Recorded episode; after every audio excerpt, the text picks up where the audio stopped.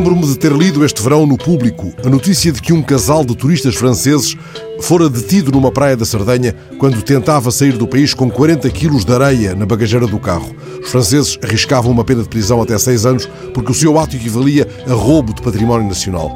Um cientista ouvido pela BBC e citado na notícia do público explicava que a areia das praias é um dos maiores atrativos da Sardenha, todavia sob ameaça devido à erosão costeira e aos roubos dos turistas. A chamada Praia Cor-de-Rosa, na ilha de Budeli, no nordeste da Sardenha, tem o acesso vedado há mais de duas décadas devido ao roubo de areia pelos turistas.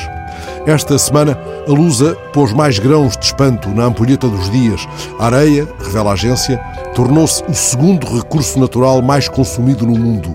A procura mundial gera cada vez mais violência e mortes. A notícia cita sucessivos exemplos de uma verdadeira guerra em curso pela posse da melhor areia. Material básico para a construção das cidades modernas, ela está também nos chips dos telemóveis e dos computadores. Mas acontece que, estando o planeta coberto de areia, tantos os desertos, tantas as praias, o mundo começa a ter falta de areia. Uma investigação da BBC apurou que a quantidade de areia necessária para manter o nível de construção em todo o mundo é de cerca de 50 mil milhões de toneladas por ano. Esta é uma escala que está já a provocar um impacto gigantesco no planeta.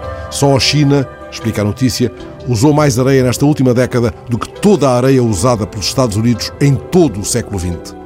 A notícia diz-nos também que o crescente valor da areia levou já à entrada de muitos grupos criminosos no negócio. O mercado negro floresce no setor. Organizações de direitos humanos contam que em muitas zonas da América Latina e de África as crianças são forçadas a trabalhar como escravas na extração de areia. Há crescentes notícias de lutas entre máfias da areia na Índia. As guerras da areia já estão a matar. Lembram-se do livro da areia, do Borges?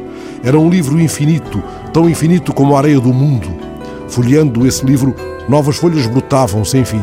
As notícias de agora dizem-nos que até da ampulheta de Borges escorre a irremediável finitude.